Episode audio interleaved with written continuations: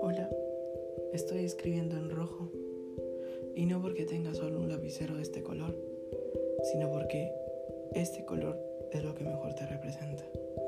Y sí, escribo por ti y para ti. Y qué gusto encontrar a alguien como tú, con tanta belleza física, pero más aún encontrarlo fuerte, inteligente, tierna, detallista, amorosa, servicial y sobre todo maravillosa.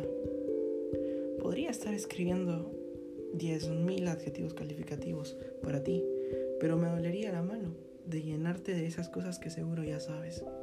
¿Sabes? Mi vida estaba en rojo, pero tú llegaste a darle color, a deslumbrarla no solo con lo que te representa, sino con lo que eres. Aún deslumbrando con tu magnífico ser, con la maravillosa personalidad. Y es que si anteriormente no habían visto lo que eres, lo suficiente, lo guapa, lo altruista y lo grande que puedes llegar a ser, se estaban perdiendo de todo. Con muchas de las cualidades que he descrito, entre muchas posibilidades de no estar a tu lado, Dios me trajo a ti. Y es que hay 7 mil millones de personas en el mundo y mi mundo gira en torno a ti. O sea, que hay 7 mil millones de personas por las que yo podría estar pensando en este momento, pero mi cabeza no deja de pensarte a ti.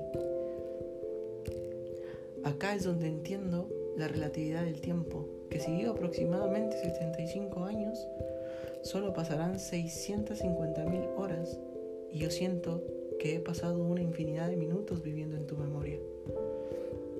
Me causa locura que entre 7 mil millones de personas y en un tiempo relativamente corto y subjetivo, por el momento yo no quiero a nadie más. Que entre 7 mil millones de personas quiero todo contigo. Y si me preguntas, ¿por qué contigo? Voy a responderte, porque en ti veo lo maravillosa que eres y no supieron valorar.